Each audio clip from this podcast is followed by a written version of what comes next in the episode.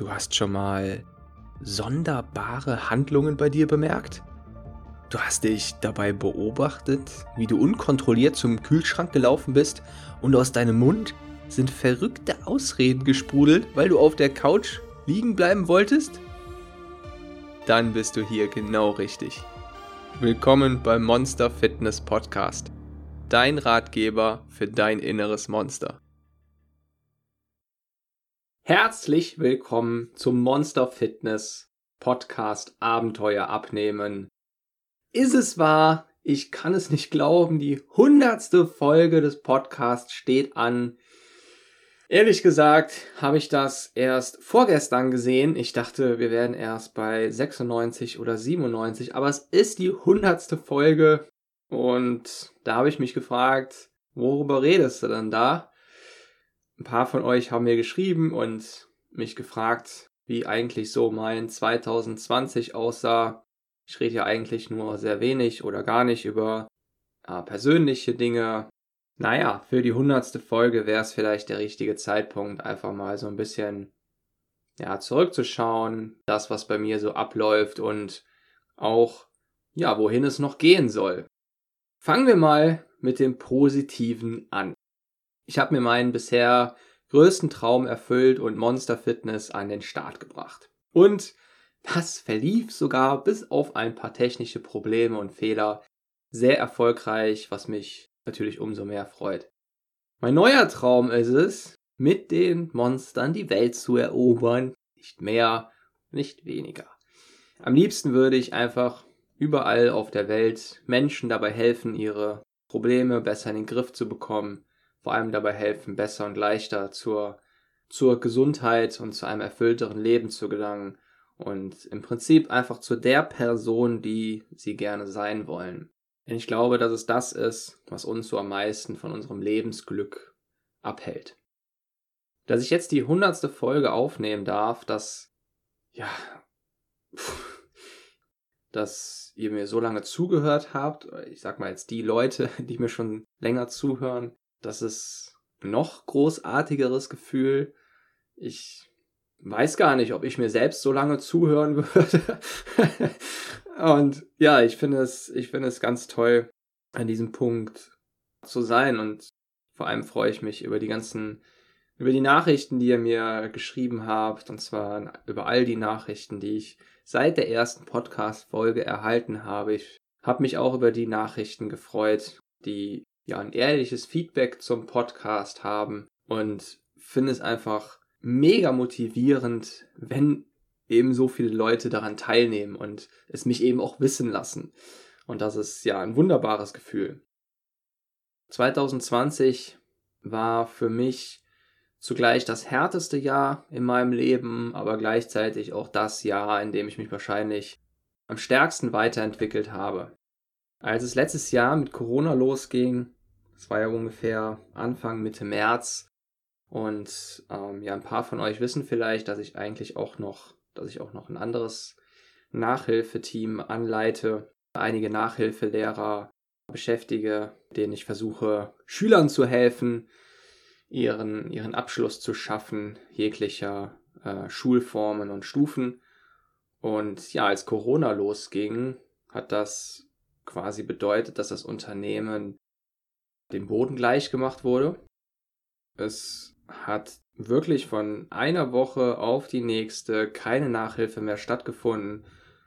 Und das, was ich mir da über vier Jahre aufgebaut hatte, war einfach komplett zerschmettert. Ja, und daraus resultierten dann, weil ich mit sowas einfach vorher noch nicht zu tun hatte, resultierten dann auch ein paar naja, psychische Konsequenzen. Ich habe da eine Schlafstörung bekommen, obwohl ich sehr, sehr gut weiß, wie man, naja, für gesunden Schlaf sorgt, aber das war einfach nochmal irgendwie was ganz anderes. Und es hat mich schon ziemlich hart erwischt, auch wenn ich wahrscheinlich ganz gut mit Fehlern umgehen kann oder mit Rückschlägen, aber es war irgendwie nochmal, naja, auf einer anderen Ebene ein Rückschlag. Und naja, was viele wahrscheinlich auch nicht wissen, ich habe eigentlich seit meiner Kindheit auch mit Asthma zu kämpfen, aber damit komme ich ganz gut klar.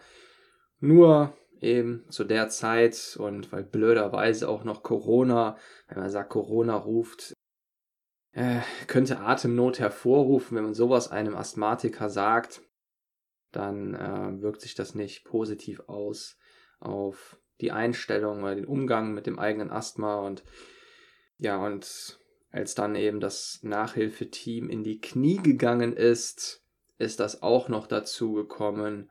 Und ja, das war eine herrliche Zeit. Leider war das aber noch nicht alles, denn naja, als es mit der Schlafstörung vorbei war und ja, äh, sich der, der Herbst näherte letztes Jahr, da hatte ich eigentlich für September und Oktober ein Fotoshooting geplant und habe dafür auch extra meine Trainingsintensität hochgeschraubt, hatte nochmal eine kleine Diät durchgeführt, wollte mich quasi in Bestform bringen. Und zwei Wochen vor dem Shooting habe ich mir dann meine Rippe gebrochen. Und ja, damit ist das ganze Vorhaben dann auch erstmal wieder gekippt. Ich konnte weder trainieren, ich konnte, ähm, ich konnte eigentlich nichts mehr so richtig und ähm, konnte dann auch nicht mehr im Schlafzimmer schlafen. Ich musste auf der Couch liegen, weil ich konnte nicht mit der Rippe horizontal, quasi ganz normal liegen, sondern ich musste schräg aufrecht sitzen und musste dann in der Position einschlafen. Und du kannst dir wahrscheinlich denken, dass ich dann wieder Probleme mit dem Schlafen hatte und naja, damit hatte ich dann eben zu kämpfen. Und gerade in so einer Zeit lernt man nochmal den Wert von Humor und sich, und sich selbst und sein eigenes Leben nicht so ernst nehmen, nochmal ganz anders schätzen. Also das ist auf jeden Fall auch etwas, was mir extrem geholfen hat. Humor und mich einfach nicht zu ernst nehmen. Ich habe oft daran gedacht, ach komm, so wichtig ist das alles auch wieder nicht. Du bist auch nur ein kleines Sandkorn und ich weiß nicht, irgendwie hilft mir das dabei, besser mit den in solchen extremen Situationen klarzukommen. Ich mir denke, oh, jetzt läuft dein Leben irgendwie überhaupt nicht gut. Da hilft es mir einfach daran zu denken, dass, naja, ich es einfach akzeptieren kann, hinnehmen kann und mich einfach selbst nicht so ernst nehme. Ich weiß gerade auch nicht, wie ich es besser ausdrücken soll, aber genau das hat mir sehr dabei geholfen. Ja, es war ein recht fröhliches Jahr für mich. Aber es war auch die Zeit, ja, in der ich mich eben am stärksten weiterentwickelt habe. Und zwar deswegen, weil, weil ich zumindest an den Punkt angelangt bin, an dem ich gesehen habe, okay, ich habe jetzt hier ein paar verschiedene Möglichkeiten. Ich könnte jetzt einfach den, den Kopf in den Sand stecken und das mich davon irgendwie so berollen lassen. Und habe ich auch gemacht. Zwei Tage lang. Und dann habe ich aber die Entscheidung getroffen, eine Lösung zu finden. Irgendwie zu schauen, wie ich damit umgehen kann. Und da ich dann eh schon nicht mehr schlafen konnte, habe ich angefangen zu arbeiten und habe dann mich wieder ans Programmieren gesetzt, habe das komplette, habe die komplette Nachhilfeplattform umprogrammiert innerhalb von zwei Wochen, sodass dann nach den zwei Wochen Online-Nachhilfe möglich war. Und dann habe ich echt Glück gehabt, weil wirklich eine Menge Kunden wieder zurückgekommen sind. Meine Nachhilfelehrer konnten dann wieder Nachhilfe geben. Es war absolut unsicher, ob das überhaupt funktioniert mit der Online-Nachhilfe. Ich war mir absolut unsicher, ob das technisch überhaupt richtig abläuft, funktioniert. Ich hatte überhaupt keine Zeit, das großartig zu testen. Und ähm, ja, Gott sei Dank, Riesenglück, hat es funktioniert. Es gab natürlich ein paar technische Hürden und Fehler, klar, aber im Großen und Ganzen hat sich, ja, hat sich das Arbeiten ausgezahlt. Das Nachhilfeteam war wieder am Start. Wenn auch nicht so wie vorher, weil einfach zu viel weggefallen ist, zu viel weggebrochen ist vorher. Nachdem es aber dann wieder lief, hat sich zum Glück äh, mein Asthma auch wieder verbessert, ist wieder weggegangen, konnte dann relativ schnell, relativ schnell ganz gut damit umgehen. Äh, was noch ein bisschen geblieben ist, ist die Schlafstörung. Und was ich da dann gemacht habe, ist, dass ich einfach, naja, die Schlafstörung akzeptiert habe. Am Anfang habe ich einfach die ganze Zeit auch gearbeitet, habe mir dann gesagt, es bringt überhaupt nichts, mir deswegen Druck zu machen. Also ich glaube, dass was das Ganze einfach noch weiter verschlimmert ist, wenn man sich die ganze Zeit damit äh, Druck macht, sagt, ich muss doch jetzt schlafen. Was ist denn, wenn ich jetzt nicht wieder schlafe? Oh Gott, oh Gott, oh Gott. Und ich habe es einfach so hingenommen, ich habe es einfach akzeptiert. Und was ich stattdessen gemacht habe, ist, ich habe einfach, naja, ich habe einfach gedacht, komm, du wirst jetzt einfach zur Nachteule und irgendwann wirst du schon einschlafen. Und dann, naja, bin ich halt einfach ganz lange aufgeblieben, habe mir Filme angeguckt und habe das, hab das Zimmer gewechselt. Ich bin nicht mehr ins Schlafzimmer gegangen. Ich habe den Ort gewechselt, bin ins Wohnzimmer gegangen, habe da versucht zu schlafen.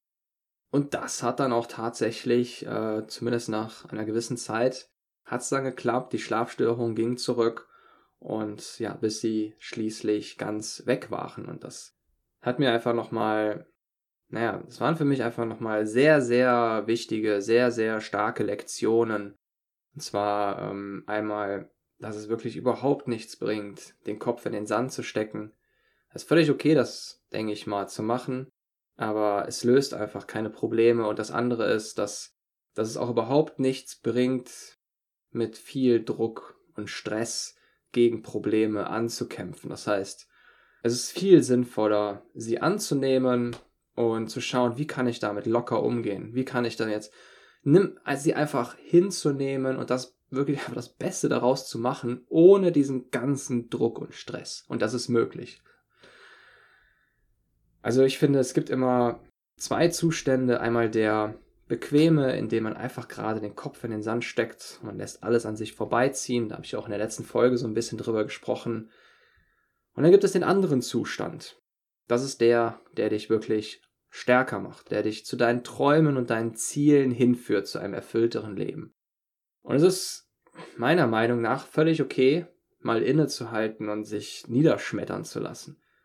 Solange das nicht unser Dauerzustand wird. Es sollte eher wie so eine Insel sein, auf der wir mal kurz landen, um dann unser Abenteuer fortzusetzen. Wir können auch anstrengende und risikoreiche Dinge locker und mit Spaß nehmen, mit einer spielerischen Einstellung. Und das ist eben genau das, was mir dabei geholfen hat, bei dem Druck und den Anforderungen mental nicht aus den Latschen zu kippen, quasi. Die Frage sollte also immer sein, was kann ich besser machen?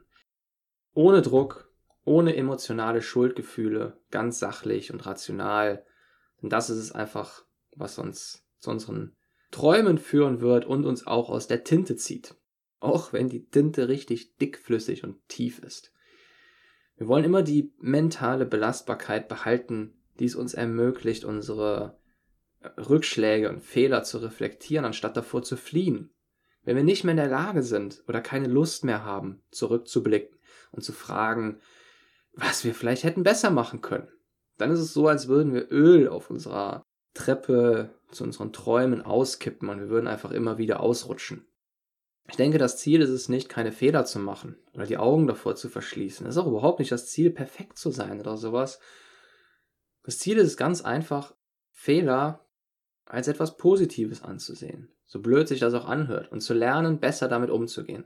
Ich finde, Fehler ist sowieso das falsche Wort. Das ist, wir haben das schon viel zu sehr negativ konnotiert. Stell dir mal vor, du hättest eine vollkommen andere, eine positive Verbindung zu dem Wort Fehler. So ziemlich fast alle der erfolgreichsten Menschen, zumindest wenn man so über sie liest und was sie so erlebt haben, haben das. J.K. Rowling zum Beispiel, eine Rieseninspiration für mich, für Fantasy-Banausen, die vielleicht nicht kennen, ist die Autorin von Harry Potter. Ähm, bei der wissen viele gar nicht, dass die am Anfang komplett untergegangen ist. Die meisten denken, dass Harry Potter ein so gutes Buch ist, dass es für sich selbst spricht und dass es selbst für den Erfolg verantwortlich war. Aber so ist es nicht gewesen, sondern Harry Potter das allererste Buch, mit dem sie sich bei den ganzen Verlagen beworben hat, das ist komplett untergegangen. Es wurde, ich glaube, über zehnmal wurde es abgelehnt. Harry Potter, das Buch, das, bei dem sich heute keiner mehr vorstellen kann, dass, dass das mal kein Erfolg gewesen sein soll. Und nur weil J.K. Rowling drangeblieben ist, weil sie einen Rückschlag nach dem nächsten hingenommen hat, weil sie wahrscheinlich auch voll, völlig ähm, zersch verbal zerschmettert worden ist von den ganzen Verlagen, hat sie weitergemacht. Sie hat in ihr Buch geglaubt, bis es eben das geworden ist, was es jetzt heutzutage ist. Und diese Geschichte wiederholt sich. Für so viele Menschen, die wir heute als große Persönlichkeiten ansehen, als Menschen mit riesigem Erfolg, bei denen wir Menschen, die die Welt verändert haben, Menschen, bei denen wir uns niemals vorstellen können, heute, dass sie mal komplett erfolglos waren. Sogar mit ihrem Produkt, das heute so erfolgreich ist, sie damit mal absolut keine Chance hatten, ignoriert wurden und von vorn bis hinten kritisiert wurden. Und ich finde, sowas liefert einfach eine extreme Inspiration, um sich selbst, naja, für seine Träume, für seine Ziele zu inspirieren. Rückschläge als etwas Positives wahrzunehmen. Also ich glaube, man kann schon fast sagen, wenn du keine Fehler machst, wenn du keine Rückschläge erlebst, dann machst du irgendwas falsch. Dann bist du noch nicht ganz auf dem richtigen Weg. Fehler eröffnen uns Chancen, die wir sonst niemals erahnen könnten. Und sie geben uns ehrliches Feedback, was super selten ist. Das Einzige, was wir lernen müssen, ist halt mit diesem Geschenk richtig umzugehen. Sie einfach nicht persönlich zu nehmen. Und ja, sondern als was Positives, die den Sinn haben, unser gesamtes restliches Leben zu verbessern. Und ich denke, wenn wir diese Einstellung zu Fehlern verinnerlichen, sind wir im Prinzip unaufhaltbar.